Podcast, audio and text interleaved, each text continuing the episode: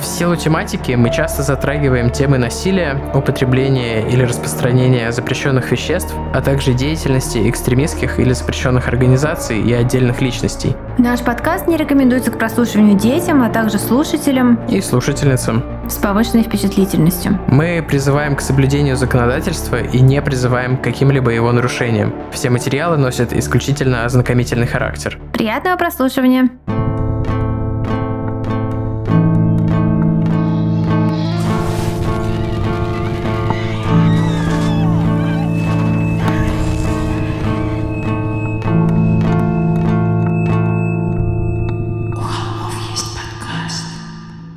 Всем привет!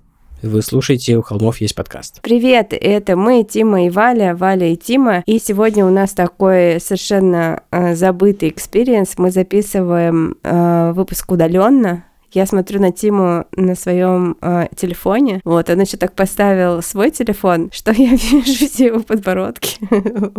Эй, привет, Тима его подбородки. В общем, да, просто у меня ковид, и я изолировалась, вот, поэтому у нас дистанционная запись, ну и голос, соответственно, не обижайтесь. В прошлый раз, когда я с хриплым голосом записывала, мне кто-то кто написал нам в личку подкаста «Больше так не делайте».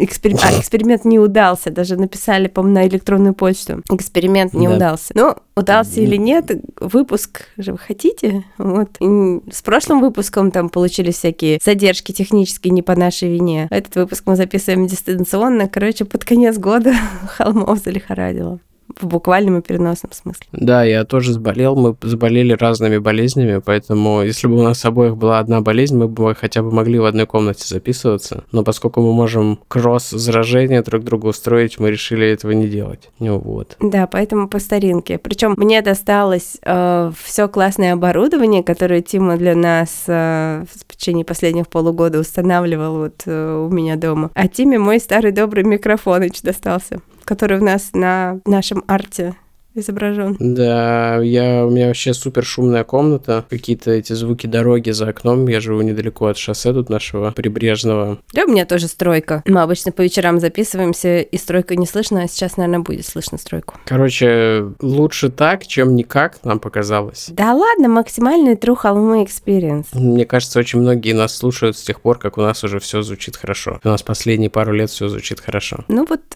Бывает и так.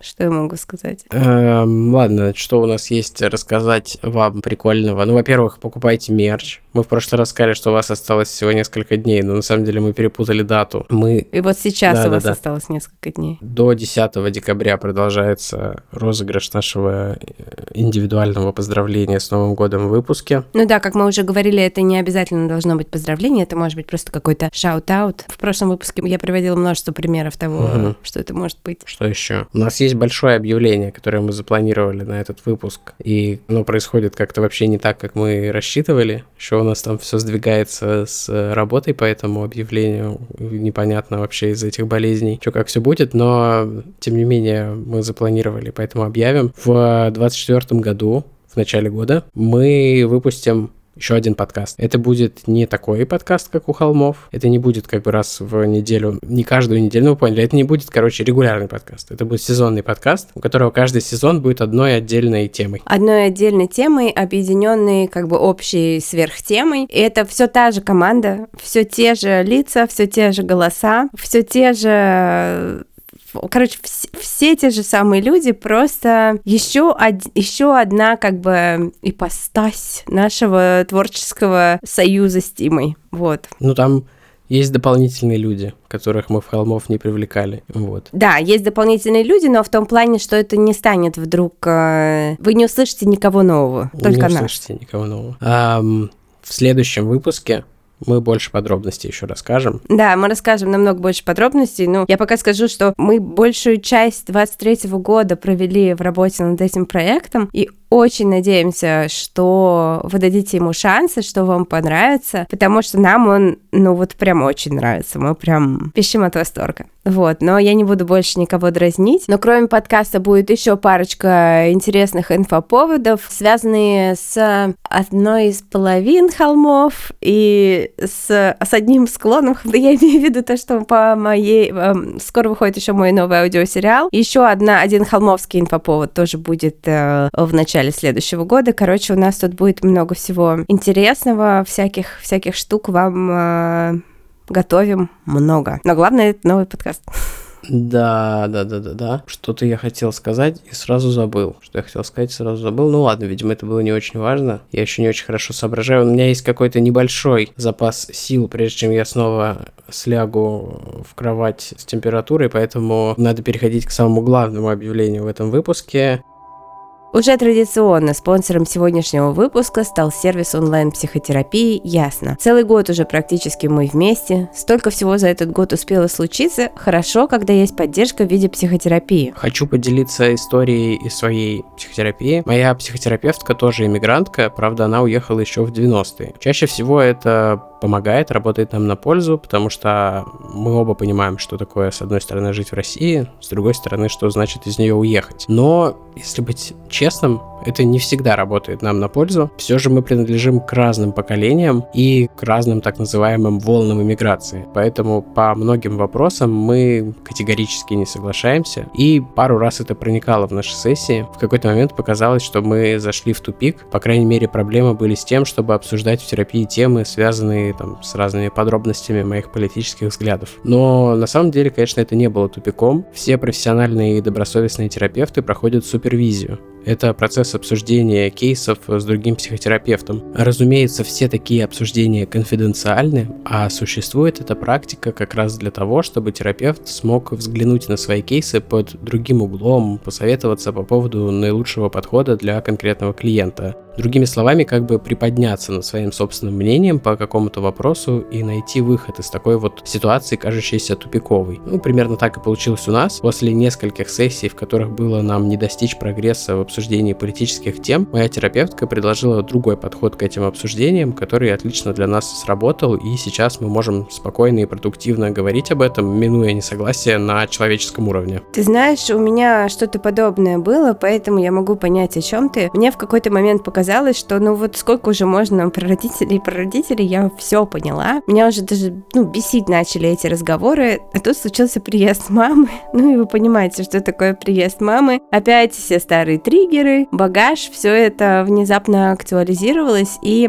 то есть, получается, мы тоже с терапевткой сменили подход, но копать далеко, далеко не закончили. Хотя мне казалось до этого, что все, уже дошли до истины, дальше некуда. Вообще, терапия — это как классный сериал с кучей твистов, где ты главный герой. Иногда смеешься, иногда рыдаешь, но все же хочется же узнать, чем же все закончится. Мне кажется, подобные кризисы и их прохождение — это часть успешной и результативной терапии, и что если работаешь с профессионалом, они разрешаются без потерь. На сервисе Ясно как раз очень внимательно следят за профессионализмом, поэтому супервизию проходят все практикующие на сервисе специалисты. Пользуясь сервисом Ясно вы можете быть уверены, что вашей ситуации уделят должное внимание и рассмотрят ее с разных углов, чтобы найти решение, которое будет для вас эффективным. Мы не обещаем, что это будет легко, все-таки терапия это в первую очередь работа над собой, именно работа. Но решение будет именно эффективным, то есть подходящим для вас. А в лице терапевта из Ясно вы найдете не только эмоциональную опору, но и профессиональную поддержку.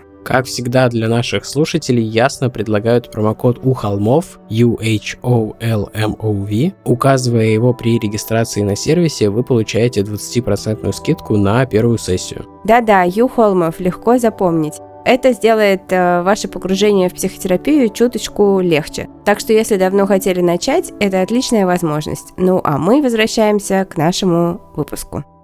Большое спасибо, ясно. И мне кажется, кстати, без психотерапии я бы вот ко всем этим переносам, отменам и срывам, особенно учитывая, что на прошлой неделе подкастный хостинг, через который мы публикуемся два дня, просто лежал из-за того, что лежал их облачный провайдер, что, конечно, ну, собственно, отдельные... в данную минуту он еще лежит. Да, да, но вот. они вроде как обещают это сейчас вот прям починить, но они, правда, уже в двое суток обещают сейчас все починить. Короче, если, без, если бы не психотерапия, я бы просто сходил с ума, а сейчас сейчас я такой, ну ладно. Сегодня в рамках своего восстановления живу в пяти минутах от моря. Дошел до моря посидеть на скамеечке, посмотреть на море. Вот, смотрел на море О. и думал, как все горит, но мне при этом нормально. Вот, психотерапия это круто, рекомендую. Ты такой, как в этом э, меме с собакой в горящем доме, да? This is fine. Нет, скорее как девочка, которая улыбается на фоне горящего дома. А, всегда думала, она улыбается, потому что сама подожгла. Это ты уронил ВК Клауд? Нет, мне не казалось никогда, что она подошла. Мне казалось, она просто нигилистка. Ладно, нам, думаю, нам пора переходить к м, выпуску. Да, я хочу поблагодарить за обложку, за офигенную, смешную, классную обложку к этому выпуску. Поблагодарить Соню, ее ник в сиреневой соцсети с- Соя Совик, но те, кто меня фолловит, наверное, видели уже работы Сони. Она один раз очаровательно нарисовала Марвушу, а один раз нарисовала всех моих детей, человеческих и мохнатых, вот, короче говоря. И э, она просто просто вот ей понрав- понравилась фотка Коти маленького, понравилась фотка Марвы, и она нарисовала, и мы не были знакомы, я ей написала, что типа, вау, это супер-супер-пупер круто, вот, и мы решили, что мы хотим обязательно, чтобы Соня нарисовала нам обложку. Обычно Соня рисует всякую милоту, типа котиков, собачек и всего такого, ну и как бы какой тут может быть true crime, и тут я такая, собачек, собачек, м, собачек, ну и я поняла, какой это должен быть выпуск, собственно, мы делаем выпуск про сына Сэма именно потому, что я не смогла придумать другой темы с милыми лабрадорами и собачками для Сони, кроме как эту. Так что спасибо, Соня, за Дэвида Берковица. Вот. Он, кстати, еще жив. Можем отправить ему в тюрьму картинку. Мне Валя не показывала эту обложку, кстати, но я доверяю, она мне покажет после записи. Я показывала ее и тысячу лет назад, потому что она полгода назад была готова. А, ну я плохо помню, видимо. Но я уверен, что обложка классная, потому что я видел, у Вали же на экране блокировки телефона стоит эта картинка с ее зверями. Да, да, да, да. И потому что я большой фанат а, Сониных работ, обязательно тоже заходите. Соя Софик. Смотрите, подписывайтесь. э, Мне прям очень нравится Сонин стиль. Ну, а мы переходим уже к нашему выпуску. Еще раз сказала она.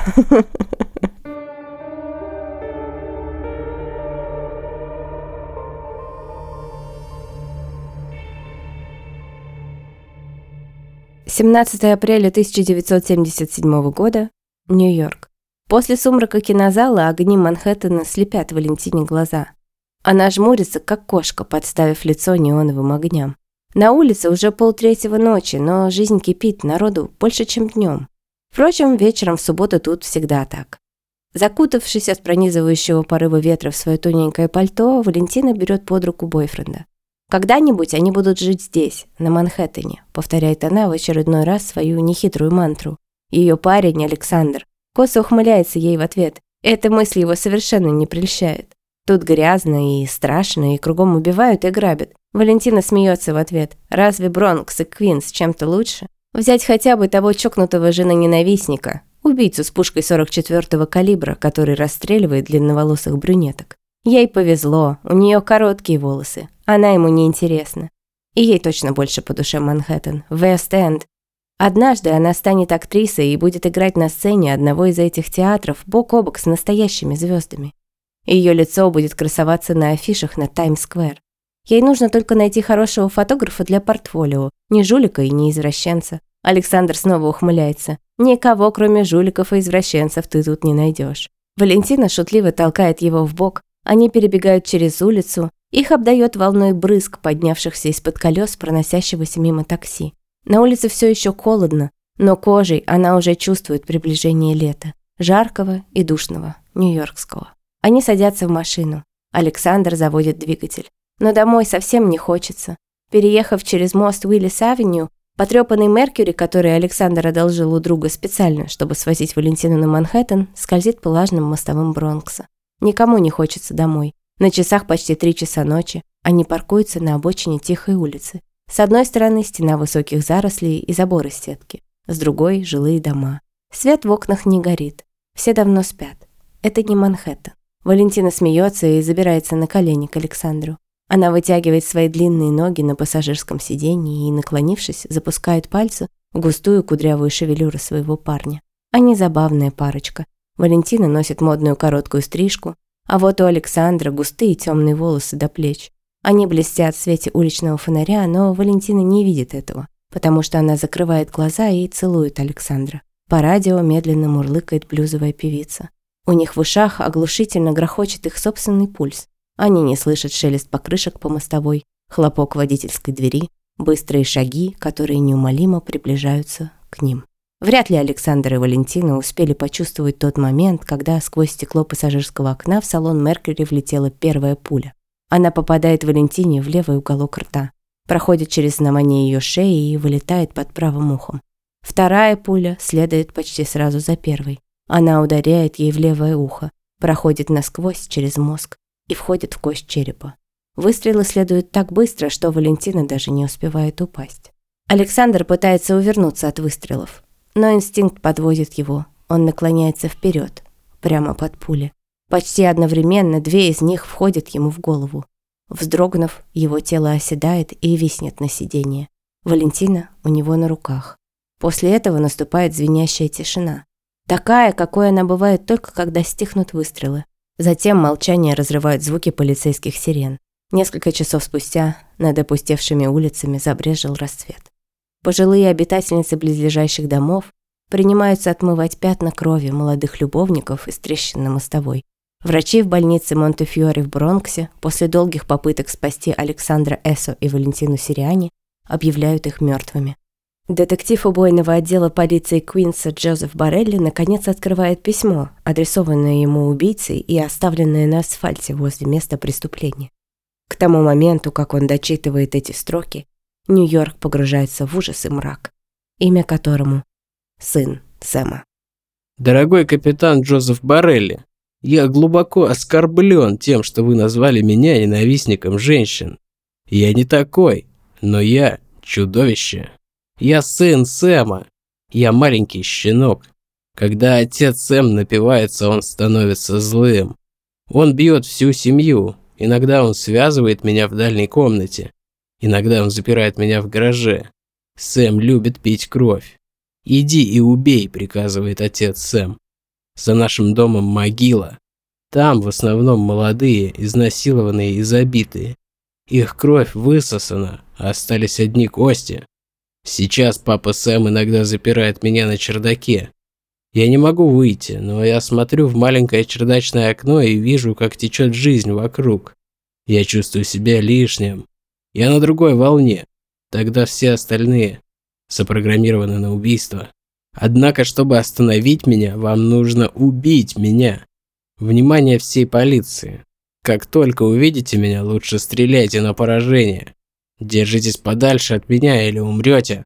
Папа Сэм уже старый, ему нужна кровь, чтобы сохранить молодость. У него слишком часто случались сердечные приступы.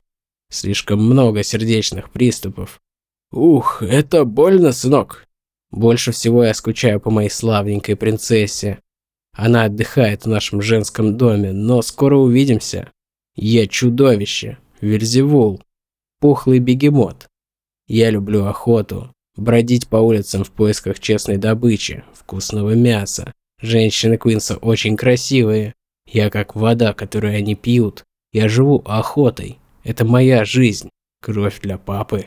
«Мистер Борелли, сэр, я не хочу больше убивать, сэр, но я должен выполнять долг перед отцом. Я хочу любить весь мир. Я люблю людей. Я не принадлежу этой земле. Верните меня в дикость. Люди Куинса, я люблю вас. И желаю всем счастливой Пасхи. Да благословит вас Бог в этой жизни и в следующей. А я пока прощаюсь и говорю вам спокойной ночи. Полиция, я буду преследовать вас с этими словами. Я вернусь. Я вернусь, чтобы вы поняли, это будет так. Бах-бах-бах. Ой, вашего убийстве, мистер Монстр. После того, как фрагменты этого письма попали в прессу, убийцу незамедлительно назвали сын Сэма, несмотря на то, что он предложил сразу несколько прозвищ. Но на самом деле серийного убийцу, который держал в страхе Нью-Йорк, звали по-другому. Дэвид Ричард Берковиц родился 1 июня 1953 года в Бруклине. При рождении его назвали Ричард Дэвид Фалько то есть наоборот имена. Его биологическая мать была нью-йоркской еврейкой, ее звали Бетти Бродер. Она была из небогатой, но очень строгой и традиционной семьи. Ее родители очень сильно возражали против замужества за молодым человеком итальянского происхождения по имени Тони Фалько. Но молодые люди их не послушали и поженились все равно.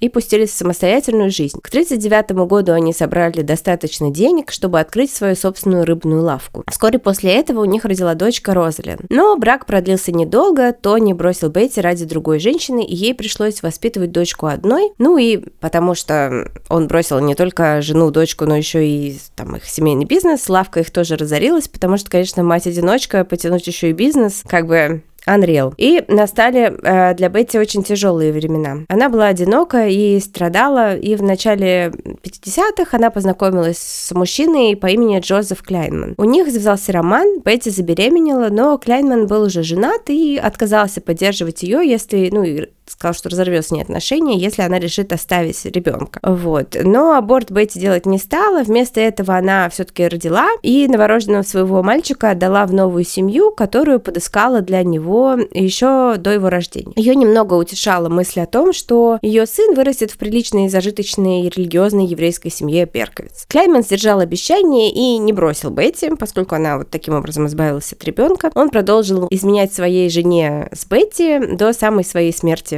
еще 20 лет. Вот такой порядочный человек. А маленький Ричард, которого тут же переименовали в Дэвида, отправился жить в Бронкс. Его приемные родители, Нейтан и Перл Берковиц, относились к родительству очень серьезно и ответственно. Они заботились о Дэвиде. Его детство было, ну, насколько это возможно, нормальным. А, учитывая, что Чита Берковиц были затворниками и одиночками, они не имели никаких особых друзей, социальных контактов. Ну, то есть, э, типа, они вот ходили э, в синагогу и все, как я поняла поняла. Поэтому Дэвид должен был, ну, как бы в силу того, какие у него родители, расти изолированным от общества. Вот. И он, как бы, ожидаемо был очень близок со своей мамой. Это первый такой этот тревожный звоночек раздается у нас здесь. Кроме того, он пережил в детстве несколько черепно-мозговых травм. Первая произошла, когда ему было всего 4 года, с крыши на него упал кирпич. Это была шалость одного из соседских детей, которая обернулась травмой. Ну, правда, тогда родителям его сказали, что это не очень серьезная травма. Но когда ему было 7, его сбила машина, и тут уже была больница и так далее. Черепно-мозговая травма уже была достаточно серьезной. В школе у Дэвида друзей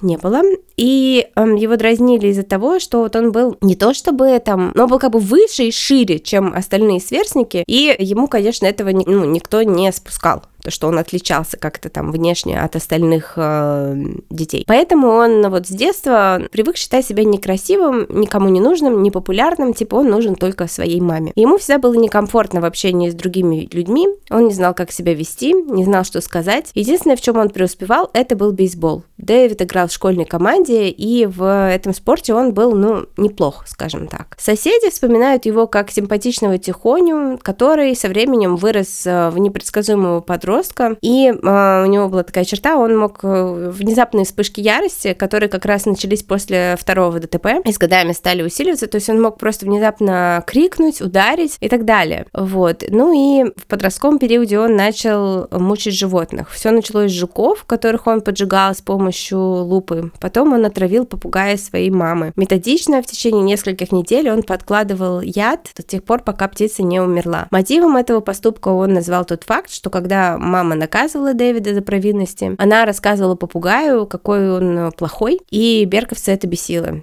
Типа, смотри, я забыла, как звали попугая. А, попугая звали Паджи, что это значит, типа, пухлячок, типа, на таком, типа, сленге. Вот, то есть она говорила, смотри, пухлячок, Дэвид такой плохой мальчик. Ну, и, конечно, его это бесило, но наказать он решил за это попугая. К тому же Паджи — это то слово, которым его дразнили в школе. К такому же расцвету подросткового возраста у Дэвида развилась гиперактивность, с которой его родители не знали вообще, как бороться и справляться. Вот. Но в целом, в целом, учитывая какое-то было время, учитывая вообще там, ну, типа, эпоху, он не был вот чем-то вот сильно хуже, чем другие подростки. То есть он, типа, там, тогда еще ну, ничего не поджигал. Ну, то есть, ну, ну, как бы да, он убил маминого попугая. Но как бы тогда было, ну, то есть не было такого, что все смотрели на него и думали, хм, ну, вот этот чувак, это, это точно вообще там, типа, ничего хорошего не ждем. И он был как бы, ну, такой странноватый, но в целом обычный чувак. Но вся его вот эта вот э, возможная обычность и нормальность, если так можно сказать, конечно, была перечеркнута одним днем, когда в 65 году он узнал, что его мамы Перл рак груди. От него скрывали, что она уже сталкивалась с болезнью и победила ее еще до его рождения, а, но в 65 году болезнь вернулась, а потом повторилась в 67 и после нескольких курсов химиотерапии Дэвиду просто сказали, что его мама вот умирает, все, и никто ничего не может сделать. Для него это все было полнейшим шоком,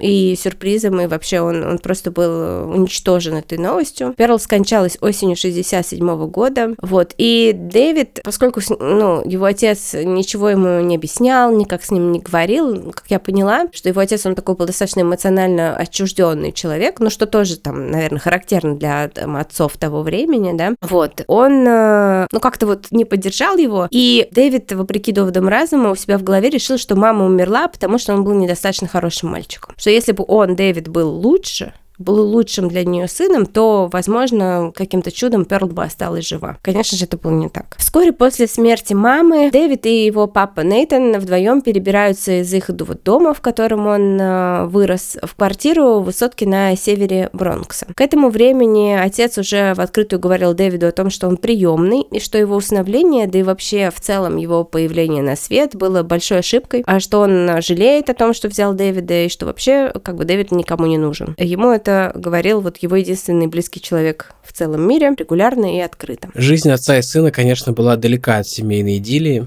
Нейт продолжал обвинять Дэвида в том, что он не должен был вообще появляться на свет. Дэвид начал еще сильнее замыкаться в себе, делал всякие странные вещи. Например, однажды он пробрался в пожарную часть, украл оттуда униформу и носил ее дома тайком от отца. В 20 он устроился добровольцем в гражданский отряд полиции. Параллельно с этим он ходил на занятия в колледж, но особых успехов там не имел. Скорее это нужно было как какое-то оправдание существования вообще Дэвида для отца. Ну, то есть, типа, вот хотя бы он там не совсем бесполезный, ходит в колледж. Ну, конечно, от колледжа была какая-то польза. В первую очередь у него появились друзья, пусть и немного. Среди них была и девушка, которая ему нравилась. Ее звали Айрис Герхард. Но, несмотря на влюбленность Дэвида, их отношения дальше дружбы не зашли. В 71-м его отец женится во второй раз. Его новая жена считала Дэвида очень криповым и странным мальчиком, точнее уже как бы молодым мужчиной, и уговаривала Нейта выселить Э, Дэвида из квартиры, но он поступил иначе. Он просто переехал с новой женой во Флориду, а Дэвида оставил одного в Нью-Йорке. К концу лета 71 года Дэвид пошел служить в армию, он потом будет говорить, что очень надеялся, что его отправят во Вьетнам, но этого не случилось, берковцы отправили служить в Корею. Там он научился неплохо стрелять и попробовал, как это все рассказы про американскую армию того времени, там он попробовал наркотики и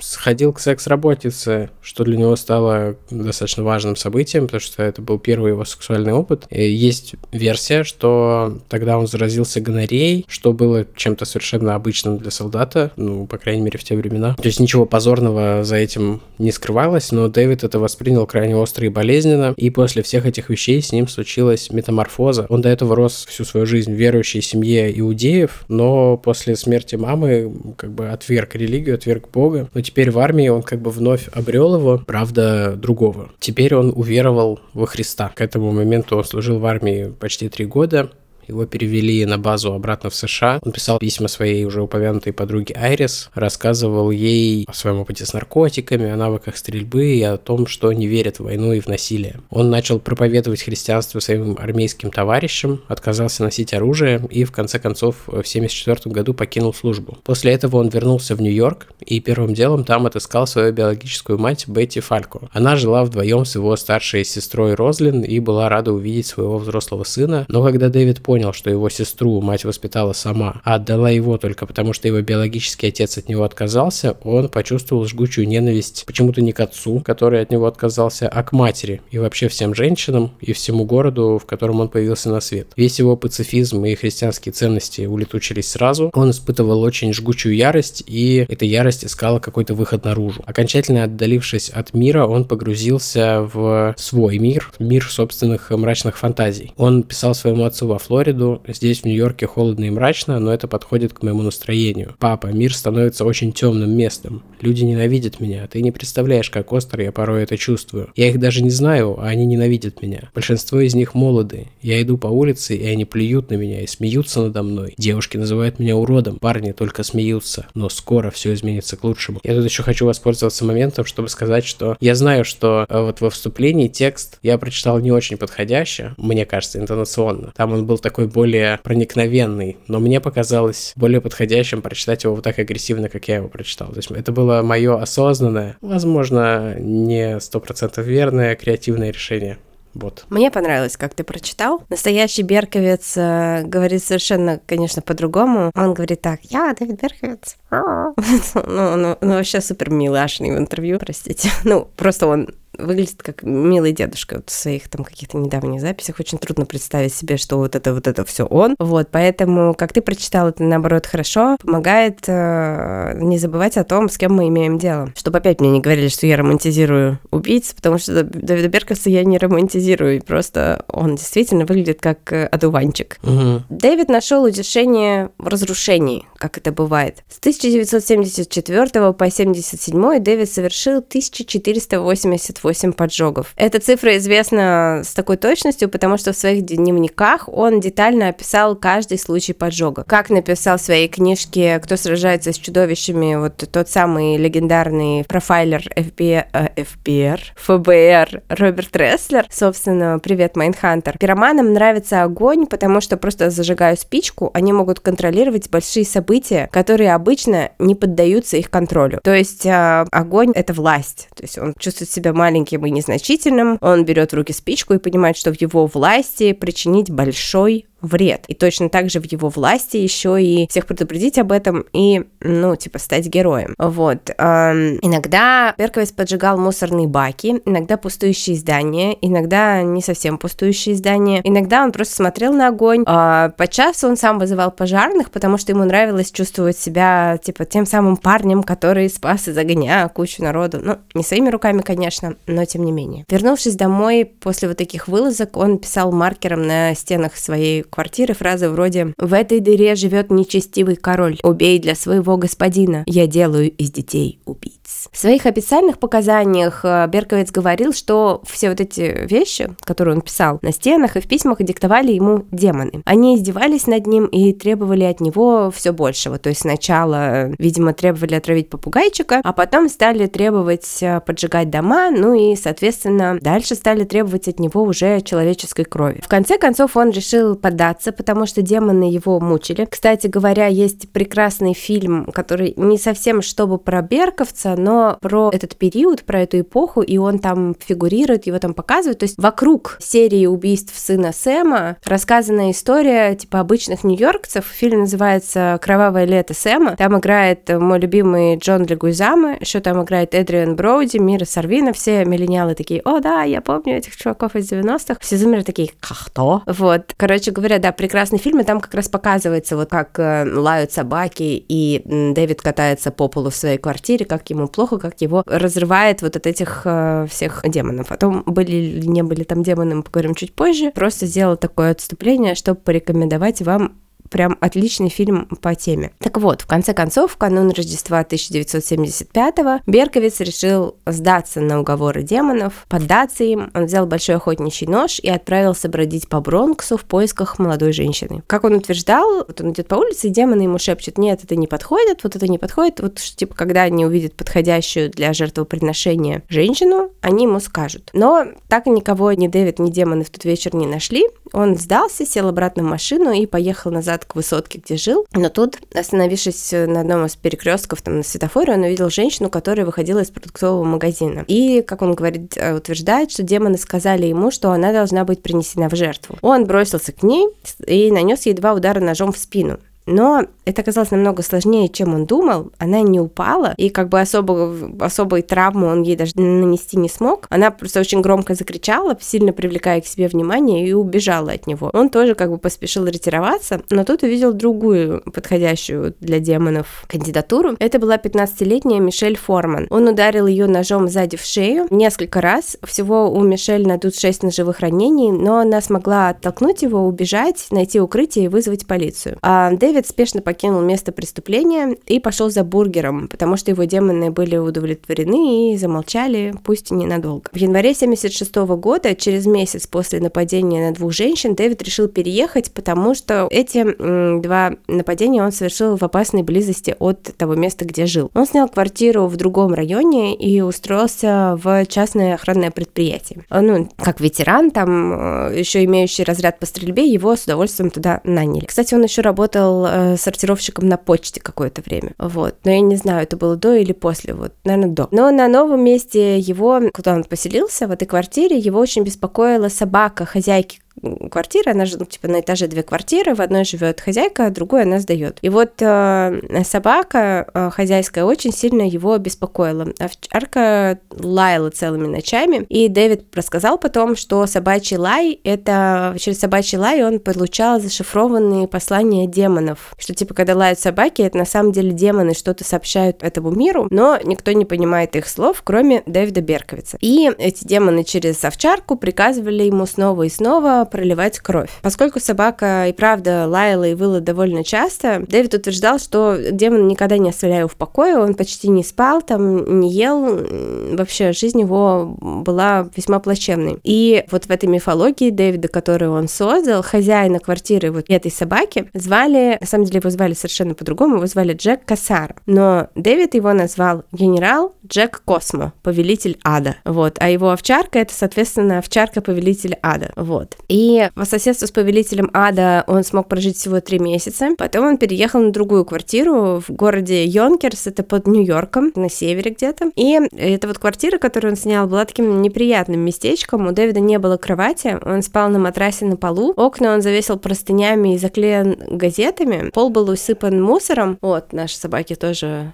передают привет Берковцу. В основном пустыми бутылками из-под молока, которые он очень любил. То есть у него было два напитка. Молоко или вино, как я поняла. Это были два его напитка, которые вот он э, чередовал. Вот. А рядом с этим матрасом лежала засаленная стопка порно-журналов. Это все известно из э, полицейских отчетов э, после его ареста, когда к нему в квартиру, собственно, пришли с обыском. На стенах он опять рисовал различные граффити с разными жизнеутверждающими в кавычках э, девизами. Из дома он выходил только чтобы э, отрабатывать свои ночные смены. Он ни с кем не общался, но и так ему было не избежать демонов. На этот раз они стали коммуницировать с ним через собаку его соседа.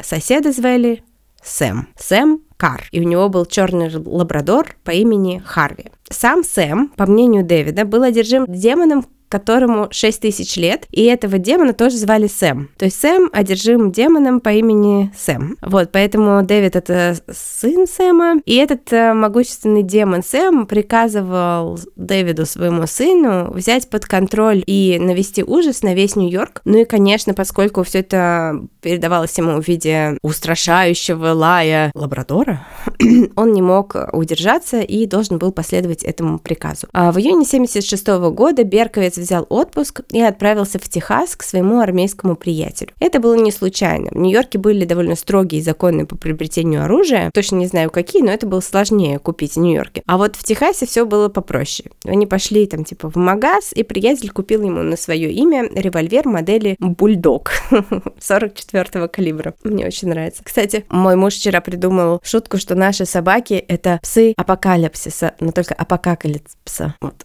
Ладно, Тима не посмеялся над этой шуткой в первый раз, не посмеялся во второй. Я не посмеялся. А про этот револьвер Бульдог я знаю только то, что это была специальная разработка для... Короче, в 70-е годы часто хайджекали самолеты, в Штатах. И это была специальная разработка для стрельбы на борту самолета, то есть он убивает человека на близком расстоянии, но не пробивает обшивку. И очень трудно из него то точно прицелиться. Ну, он для того, чтобы стрелять на угу. расстоянии там пары метров. Ну да, собственно, подходит. оружие он выбрал себе. Или, подождите, подождите, простите, пара метров это не эм, от одной до четырех Ариан Гранде. Тогда это очень большое расстояние. Ариана Гранде это же полтора метра. Тогда это от полутора до шести метров. Я думаю, что, ну да. Ну, я думаю, как-то так. Ну, хорошо, давай скажем, одна-три Арианы Гранде. Вот Окей, так. тогда все сходится. Так вот, бульдог. Одна тридцать четвертая и еще разброс очень большой, то есть там примерно одна тридцать четвертая футбольного поля разброс. Да. Это, если что, мы стебемся над тем, что американцы готовы в чем угодно измерять что угодно, кроме... 16 лысых орлов на милю. Кроме удобной и понятной метрической системы. Так вот, вооружившись маленьким и мощным, но совершенно не точно стреляющим бульдогом 44-го калибра, Дэвид вернулся в Нью-Йорк, уволился из охранного предприятия и поступил на службу ночным таксистом. 29 июня 76 года сын Сэма совершил свое первое убийство. И когда это произошло, никто даже не заподозрил, что в Нью-Йорке завелся новый серийный убийца. Было около часа ночи, когда 18-летняя Донна Лори и ее 19-летняя подруга Джози Валенти возвращались с вечеринки. Они решили немного посидеть в машине и поболтать, прежде чем Донна поднимется наверх в свою квартиру, а Джоди поедет дальше домой. Мама и папа Донны, как выяснилось, не спали. Вообще из этого выпуска мне стало понятно, что нью-йоркцы вообще не спят. Нью-йоркцы, если вы нас слушаете, вы что, вообще не спите, что ли? Ну, в отдельный момент времени есть какой-то нью-йоркец, который не спит. То есть, типа, в каждый момент около времени. часа ночи ее мама с папой выводили собаку погулять. Ну или это суперконтролеры мама с папой, которые типа мы выводим собаку погулять, а на самом деле посмотреть, с кем она в машине сидит. А, кстати, это, во-первых, может быть. А во-вторых, вот это то, как я живу свою жизнь. Я откладываю до часа ночи все важные, но не но бесячие дела. Ну, возможно. Я люблю, кстати, с собакой гулять. Так вот, мама с папой вышли, увидели, что она сидит в машине с подружкой и сказали ей, типа, ты офигела? Иди домой пора спать. Она сказала, да-да, еще пять минуточек. Когда родители, прогулявшись кружок с собакой, зашли обратно в подъезд, девушки все еще сидели в машину, сказали, да-да-да, сейчас я приду. Вот, когда дверь за родителями закрылась, Донна заметила странного мужчину, который стоял возле пассажирской двери. Кто это и что ему нужно? Спросила она свою подругу, ну, типа, ну, типа, о боже, что за крип? Вот, а, но ответа так и не дождалась, потому что ее поразила пуля. Она попала Донне в шею и убила ее мгновенно. Джоди же получила получила выстрел в бедро, и у нее началось очень сильное кровотечение. Она навалилась всем телом на гудок в машине, раздался шум, и стрелок убежал. Родители Донны посмотрели вниз в окно и поняли, что происходит что-то ужасное. Отец Донны босиком в пижаме ринулся вниз. Он попытался довести Донну живой до больницы, но она скончалась по дороге. Джоди же осталась жива, но описание стрелка, которое она дала, было довольно расплывчатым и невнятным. Мотивы для нападения на двух девушек полиция не не нашла. Все это списали на мафиозную разборку. Рабочей версией было то, что киллер просто обознался с машиной. Ну или что это была работа какого-то психоодиночки, который вот просто вышел пострелять. Так или иначе, улик не было, свидетелей не было, и все это выглядело как очередной висячок. В следующий раз Дэвид и его демоны нанесли удар по жителям Нью-Йорка 23 октября 76 -го. В 2.30 ночи 20-летний Карл Денара, который собирался через пару дней отправляться на службу по контракту в армию, подвозил домой с вечеринки свою старую знакомую Розмари Киннон. Они припарковались возле ее дома, сидели в машине, болтали, когда к ним приблизился незнакомец. Это был Дэвид. Он выстрелил пять раз по машине, одна из пуль попала Карлу в голову. В ужасе Розмари перелезла на его место и доехала на машине до бара, откуда они только что ушли. Там кто-то вызвал полицию и скорую. В больнице Карлу удалось спасти жизнь. Раздробленные кости его черепа собрали вместе с помощью металлической пластины, но, к сожалению, он остался инвалидом на всю оставшуюся жизнь. 26 ноября 16-летняя Дона де Масси и ее 18-летняя подруга Джоан Ламина возвращались домой из кинотеатра. Когда они вышли из автобуса на нужной остановке, они заметили, что за ними кто-то следует, ну, точнее следует какой-то мужчина. Девушки попытались оторваться от преследователя, но мужчина тоже прибавил шаг, Нагнав их, он спросил, не знаете ли вы где, но не закончил фразу, вместо этого вытащил из бумажного пакета пистолет и начал стрелять. Обе девушки были ранены, но, к счастью, остались живы. Правда, Джоан была парализована и так и не смогла восстановить э, ходьбу. Поскольку все три нападения были совершены в разных частях Нью-Йорка, а именно Бронксе и Квинсе, никто не связал их воедино, поэтому как бы никому и не приходило в голову, что это может быть серийный убийца. Но 30 января 77 он нанес новый удар. 20 26-летняя Кристина Фройнд и ее жених Джон Диль вышли из бара в Квинсе в начале первой ночи и шли к машине, погруженные в разговор. Они не заметили незнакомца, который наблюдал за ними. Выстрелы прогремели, как только они сели в машину. Две пули поразили Кристину в голову, она успела обхватить голову руками. Джон побежал за помощью, он пытался остановить проезжающие машины, но его приняли за какого-то, как бы, ну, за психа, за какого-то человека не в себе. Но жители окрестных домов, тем не менее, все равно успели вызвать полицию, услышав выстрелы. Кристина умерла в больнице, Расследовать ее убийство поручили двум детективам Джо Кофи и Джо Борелли. Именно они, увидев, какого редкого калибра пули использовались, связали воедино нападение, правда, пока не все. Но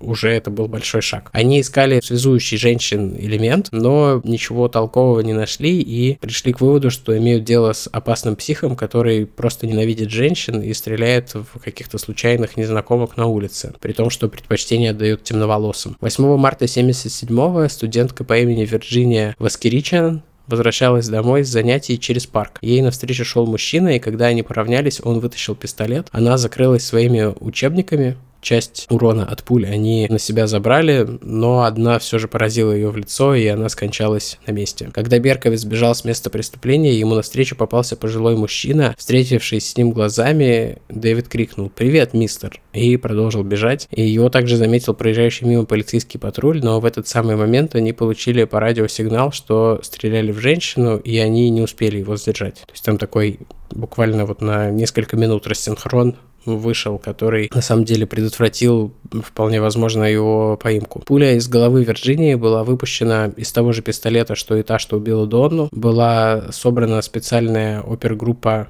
под названием Омега. Они начали с того, что стали искать всех владельцев пистолета 44-го калибра в Нью-Йорке, но поиски эти ни к чему не привели, как и не помогло и описание убийцы, составленное по словесному портрету мужчины из парка, потому что оно было слишком общим. Белый мужчина, 25 лет, ростом 180, среднего телосложения с темными волосами. Это мог быть более-менее кто угодно, и пока полицейские называли его кодовым именем убийца 44-го калибра. Так они называли его и для прессы, когда все-таки решили оповестить горожан о появившемся в Нью-Йорке воинствующем женоненавистнике. Но как мы с вами прекрасно знаем, совсем скоро у этого психопата появится совсем другое имя. 17 апреля в машине были застрелены Александр Эсо и Валентина Сириани, о которых мы говорили в тизере. На месте их убийства было найдено письмо, адресованное капитану Барелли, то самое, которое вы слышали в исполнении Тимы. И с этого момента город по-настоящему охватила паника, и у всех на устах было одно имя – сын Сэма. Дэвид Берковец, на которого никто никогда до этого не обращал внимания, оказался в центре всеобщего общего интереса. И ему это очень понравилось. То есть, когда он начинал всю эту затею с убийствами, он, я не знаю, чего он доби- пытался добиться, но когда он получил вот это внимание, он э, почувствовал себя просто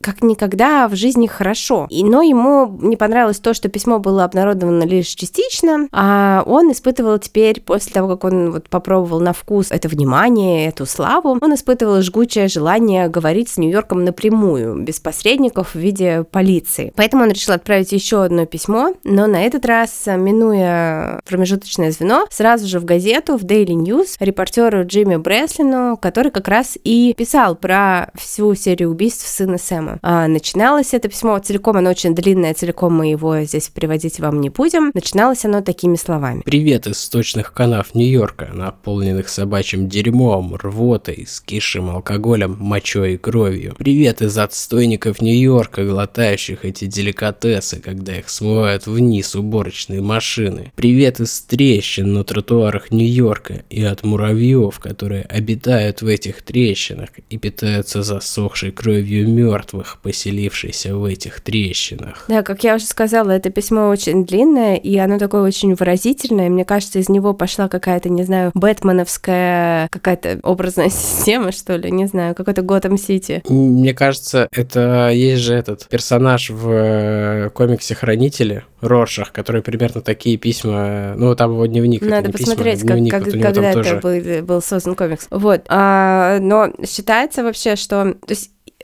много есть э, конспирологии по поводу Берковца, и считается, что, ну, типа, чувак, такой чувак, как он, прочитав потом написанные им там книги и его сайт, о котором я скажу позже, невозможно поверить в то, что вот это там, типа, пугающее, но художественно очень выразительные вот эти вот послания писал он. То есть вот есть такой, типа, у конспирологов аргумент. Ну и еще тут хочется сказать, что, конечно, когда эти письма публикуются, когда люди их читают, то есть им рисуется такой, ну, типа, какой-то монстр, какой-то просто какой-то какое-то чудовище, какой-то невероятный вообще э, страшный, ну, как какой-то вот ночной кошмар. Им рисуется мой референс для этого голоса. Владимир Соловьев.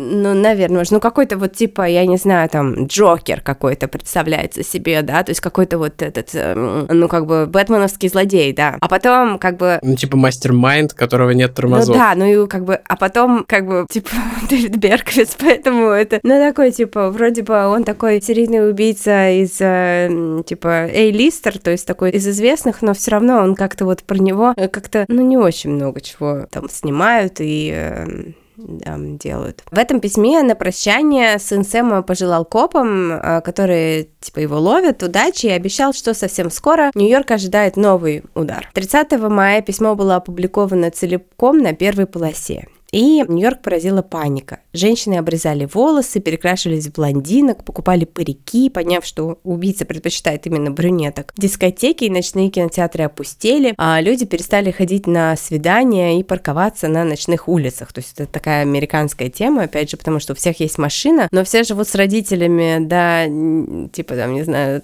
скольки лет, потому, потому что, ну, типа, машина есть, но на жилье свое средств нет. В 70-е вроде недорого было жилье снимать. Но все равно вот они все там живут, там mm. типа в 20-20 с чем-то лет, они все живут с мамами и папами, и они типа в машинах. То есть эти свидания происходят не дома, потому что все живут с мамой и папой. Вот. Ну, окей. 10 июня Джек Кассара получил по почте странную открытку. Напоминаю, Джек Кассара — это хозяин квартиры, которую снимал Берковиц после того, как съехал с папиной квартиры, у которого была немецкая овчарка, который генерал-демон, короче, вот этот Джек Кассара. Вот. Он получил странную странную открытку, и она была подписана именем Сэм Кар. А Сэм Кар — это Сэм, сосед Дэвида Берковица, у которого лабрадор Харви. На открытке была нарисована немецкая овчарка. В тексте говорилось, что Сэм Кар сожалеет, что Джек упал с крыши. Прочитав это, Джек немного офигел, потому что ни с какой крыши он не падал и понятия не имел, кто такой Сэм Кар. На всякий случай он нашел его в телефонной книге и позвонил ему. Сэм Кар сказал, что никакую открытку ему никогда не отправлял, но тоже получал странные письма, в которых фигурировали собаки, и что недавно кто-то выстрелил из револьвера 44-го калибра его пса Харви. Услышав это, Касаров вспомнил, что на их улице тоже застрелили недавно собаку, правда, это была немецкая овчарка. А потом вспомнил своего жильца, съехавшего Дэвида Берковица, что Берковиц съезжал будто бы в спешке и даже забыл забрать свой депозит 200 долларов, не маленькие деньги, типа он просто бежал из своей квартиры. Кар очень удивился, потому что теперь Берковиц это его сосед. И им в голову пришло подозрение, что собаку Сэма Кара мог ранить Берковиц. И вместе со всеми этими странными письмами и со всеми своими доводами они пошли в полицию. Но доказательств, конечно, никаких не было, да и нет ничего нелегального в том, чтобы просто писать странные письма своим типа, квартирным этим арендодателям, соседям, типа, ничего такого. Вот. Тем более там у них не было прямых угроз, они просто звучали как бред сумасшедшего. Вполне возможно, в тот момент уже там выбор лексики, грамматики мог бы там кому-то подсказать, с кем они имеют дело. Но, конечно, поскольку эта жалоба не попала никуда там в высшие эшелоны, полиция просто поместила берковцев в список, ну, таких типа чувачков, за которыми стоит приглядывать на случай, типа там куку. -ку. А он тем временем временем продолжил охоту на людей в Нью-Йорке. 26 июня в 3 часа ночи Джуди Плачеда сидела в своей машине со своим парнем Селом Лупо. Они только вышли из ночного клуба в Квинсе и сели э, в свою тачку. Домой еще не хотели, просто обсуждали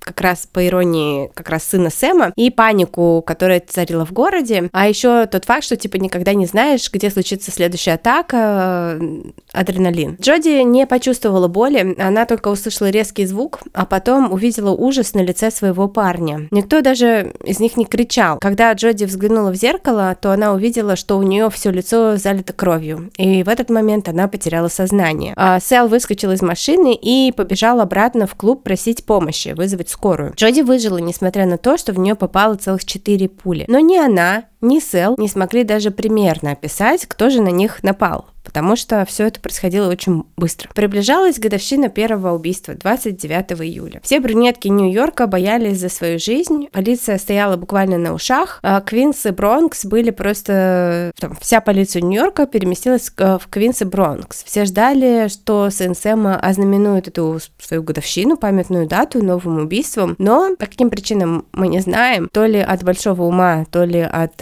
того, что он боялся попасться, Перковец решил поступить иначе. 31 1 июля блондинка Стейси Московец пошла на первое свидание с парнем по имени Бобби Виоланте. Они не боялись сына Сэма по двум причинам. Во-первых, Стейси была блондинкой, а он всегда стрелял в брюнеток. А во-вторых, они пошли на свидание в Бруклине, а там сына Сэма еще не видели. Все ожидали, как я уже сказала, в Квинси Бронксе его. После кино и ужина парочка припарковалась возле парка в Бруклине. Они хотели немножко пройтись.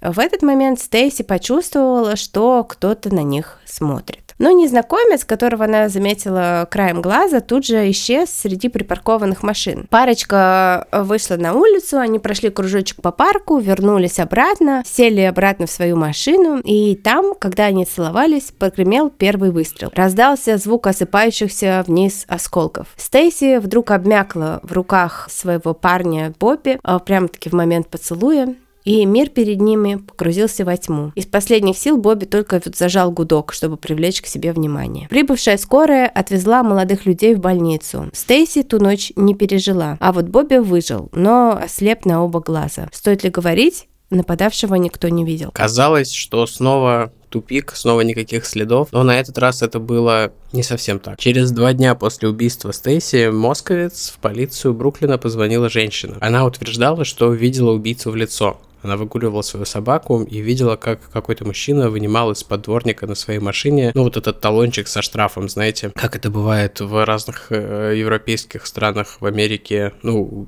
мне кажется, в России так не делают, поэтому в основном все знакомы из фильмов. Вот, он стоял в неположенном месте вторым рядом. Мне кажется, заодно это его стоило посадить. Но эта вот женщина-свидетельница описывала, что он достал квитанцию и ушел, и через буквально несколько минут она услышала звуки выстрелов. По другой версии, там некоторые есть разница между источниками, Берковец и заметил, что она э, его увидела и пошел за ней с улыбкой на лице, параллельно пытаясь достать что-то из кармана. Так или иначе, женщина это все рассказала копам, но они списали это на ее воображение Такое, в принципе, иногда бывает, когда что-то происходит, и люди как-то трактуют какие-то обычные события каким-то более сложным образом, если произошло потом какое-то важное... Ну, если... ну, вы поняли, что я имею в виду. Вот. У меня не хватает дыхания для того, чтобы закончить свою мысль. Искажается все в памяти. Угу, угу. Тем не менее, женщина настаивает на своих показаниях, снова и снова звонит и спрашивает, проверили ли, кому выписывали штрафы в ту ночь. Наконец, у опергруппы Омега доходят руки и до того, чтобы эту зацепку проверить. И они проверяют. В ту ночь было выписано 4 штрафа. По месту и времени подходило только одно, только один штраф подходил. Было выписано на имя Дэвида Берковица, который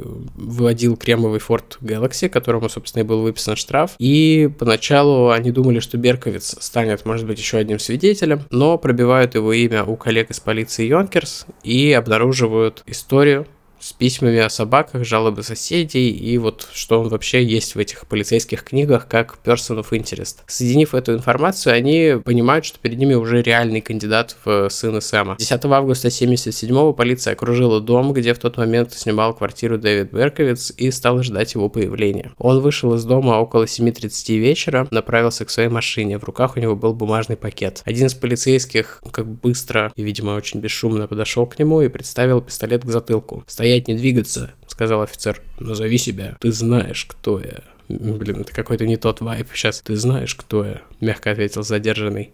Я Сэм. После ареста Берковиц он был как раз одним из разговорчивых маньяков. У нас тут был неразговорчивый маньяк в прошлом выпуске, а этот был очень разговорчивый. Он просто сразу выложил вообще все, но обвинил демонов, которые контролировали его и заставляли убивать. Несмотря на это, эксперты признали его достаточно вменяемым, чтобы предстать перед судом, и приговорили его к шести последовательным пожизненным срокам. Берковиц настаивал, что наказывать надо, конечно, не его, а демонов, а он хороший христианин, который просто вот попал в руки страшных бесов. Но три года спустя, когда легендарный бихевиорист из ФБР Роберт Рестлер, которого Валя уже сегодня упоминала, или это другой? Это тот это же. он. Вот Я знаю, ой, как бы, я не фанбой спецслужб, я знаю только Джона Дугласа. Но в этот раз это другой чувак. М, Это два конкурирующих отдела у них. Профайлеры и бихевиористы, они в разных отделах. Они, я так понимаю, немного хейтят друг друга. Сейчас тут у меня проезжает какой-то очень громкий мотоциклист мимо. У рестлера, кстати, на русском языке выходила прекрасная книжка «Кто сражается с чудовищами». Я ее всячески рекомендую к прочтению. Ну, наверняка все холме уже читали, потому что это классика. В общем, этот чел приходит брать у Берковца интервью в тюрьме, и тогда он признается в том, что сочинил историю с демонами, чтобы избежать наказания за преступление. Я так понимаю, что еще есть фильм об этом. Что-то называется как-то Son of Sam Speaks или что-то такое.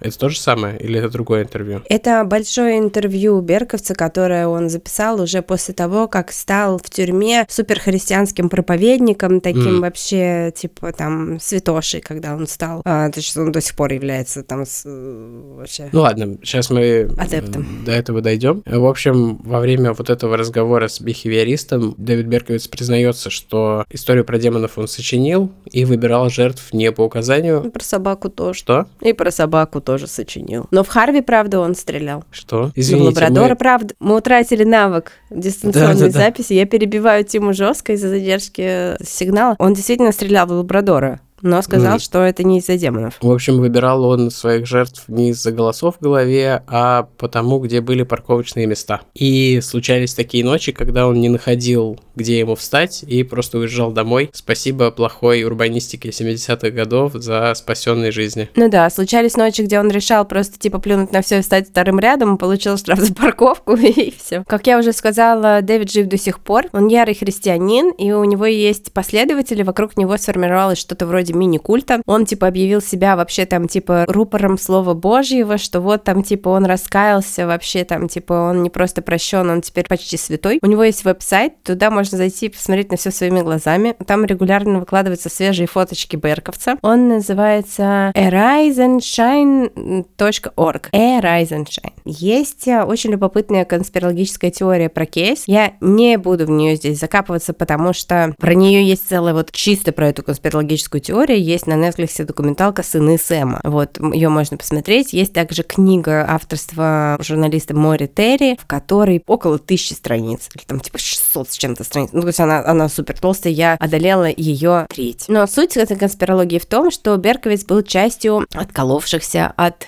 культа. Был культ под названием «Церковь процесса последнего суда». От этого культа откололась группа наиболее радикальных чуваков. И вот к этой группе принадлежал Дэвид Берковиц. Они убивали во славу сатане. Дэвид не был виновен во всех своих убийствах, но типа на совете культа они решили, что он станет козлом отпущения за все преступления. Но типа есть еще те, которые не атрибутированы к ним, но в документалке про них тоже можно посмотреть. Они там рассказывают, то есть еще к этой группе атрибутированы другие нераскрытые убийства. Сэм Тот самый владелец лабрадора Харви, и его два сына тоже были в этой группе. И доказательная база там основана на том, что в парке за домом Берковица в Йонкерс находили мертвых собак, что там были типа места, где типа всем известно, что собирались сатанисты, рисовали там пентограммы и прочее. И эм, Сэм Карр и два его сына погибли при очень странных обстоятельствах. То есть обстоятельства их смерти реально вызывают вопросики. Вот у Мори Терри, автора этой теории заговора, есть э, типа ответы на эти вопросы. У меня нет. Документалка оставила меня в недоумении. Она начиналась очень задорно, но, как и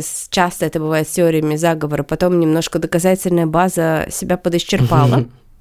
Вот. э, Но посмотреть ее стоит, она интересная, тем более создал эту документалку чувак, я сейчас не вспомню его имя, но это тот, который снял про Кропси документалку. То есть он такой, типа, нью-йоркский документалист клевый. А церковь процесса страшного суда реально существовала. Их связывает другая еще теория заговора, там фигурирует Чарли Мэнсона. А вообще эта церковь процесса страшного суда берет свое начало из а, саентологии, но это уже, как говорится, совсем другая история. Услышимся через неделю или через две в сектантском декабре. М, Мы там это будем рассказывать. Нет, у нас будет э, другая тема в сектантском просто- декабре, но я имею в Ты виду, что мы просто уже так пошли... сказала, я удивился, потому что мы совсем другое обсуждали. Нет, нет, у нас будет про другие секты, но я имею в виду, что сейчас мы уже подошли к теме конспирологии сект, но это мы оставим, э, как эту тему в целом мы оставим на следующий наш эпизод. Большое большое спасибо, что были с нами сегодня. И мы еще забыли вначале сказать, у нас в журнале «Правила жизни», ну, правда, не в печатном, а на сайте, вышло не то чтобы интервью, а скорее материал. Мы там поговорили с этим изданием классным, и материал про True Crime там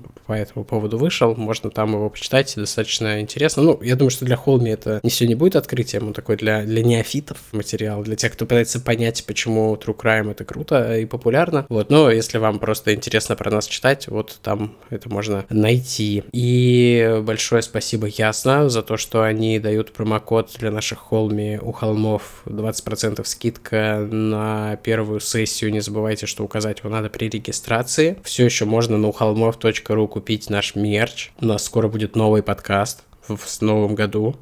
Э, ну там не сразу, как вы понимаете, а когда вот все эти праздники устаканятся, все вернутся в рабочий ритм, у нас будет новый подкаст, мы про него будем вам постепенно рассказывать все больше и больше. В Вале выходит ее аудиосериал, скоро выйдет еще. Но про это тоже больше подробностей в следующем эпизоде. Про еще один холмовский релиз мы пока не рассказываем, почему-то, я не знаю почему, э, но, наверное, пока нельзя. Мы держим интригу. Угу, вот, но там это будет не аудио, увидите, посмотрите. Аудио там тоже будет. А, точно. А, в общем, очень плотный декабрь, более гораздо плотный будет январь. Вот, я пошел лежать, у меня уже нет сил. Может быть, мы выложим в наших соцсетях фоточку, как мы записывали это. Я сижу тут в халате, обложенный подушками. В общем, было тяжело, но мне кажется, мы неплохо справились. А, большое спасибо и до новых встреч. Да, мне тоже так кажется. Всем спасибо и пока. Пока. Вы слушали «У холмов есть подкаст» – независимое разговорное true crime шоу с комедийной подачей. Возвращайтесь на следующей неделе за очередной порцией подлинных историй о маньяках, тоталитарных сектах, резонансных убийствах и других настоящих преступлениях. Подписывайтесь на нас на всех платформах и в соцсетях. Инстаграм, Телеграм, Твиттер и ВКонтакте. Ставьте оценки, где это возможно, и оставляйте комментарии. Это помогает новым людям узнать о нашем подкасте. Также вы можете поддержать наш подкаст, оформив подписку на донейт-сервисе Boosty. Все ссылки есть в наших соцсетях. Если вы иллюстратор и хотите сделать обложку для одного из наших будущих выпусков, пишите нам в директ Инстаграма. Выпуск подготовили и презентовали Валентина Назарова и Тимофей Назаров. Монтаж и обработка звука Кирилл Мухрыгин.